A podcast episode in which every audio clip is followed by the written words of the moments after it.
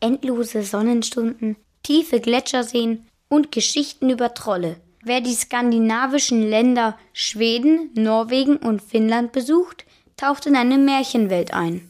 Und dann sind da auch noch Polarlichter.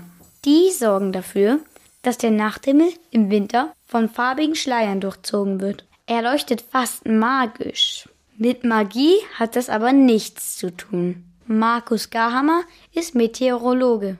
Er kennt sich also gut mit dem Wetter aus. Er kann auch erklären, wie Polarlichter entstehen. Polarlichter sind Lichterscheinungen vor allem am Nachthimmel, die durch geladene Teilchen in unserer Erdatmosphäre entstehen. Die Teilchen kommen von der Sonne her, das ist der sogenannte Sonnenwind, und dann werden die zum Nord- und zum Südpol abgelenkt und das gibt diese wunderschönen Leuchterscheinungen. Das Leuchten entsteht, wenn dieser Sonnenwind auf Atome oder Moleküle trifft.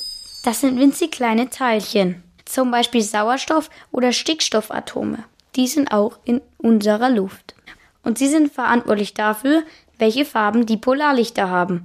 Sauerstoffatome lassen das Licht grün erscheinen. Und Stickstoffatome färben den Himmel rot oder blau. Es gibt also eine wissenschaftliche Erklärung für die Polarlichter. Unsere Vorfahren haben sich die bunten Lichter am Himmel damals aber noch anders erklärt.